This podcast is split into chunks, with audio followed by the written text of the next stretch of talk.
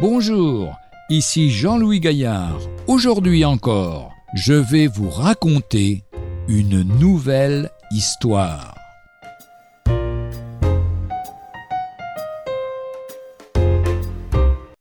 La consécration.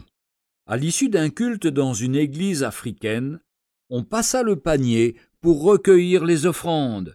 Il s'agissait d'une sorte de grande corbeille, une calebasse, en forme de soucoupe, servant à recueillir le manioc.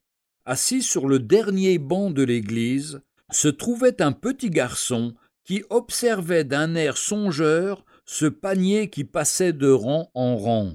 La tristesse le gagna à la pensée qu'il n'avait rien à offrir au Seigneur.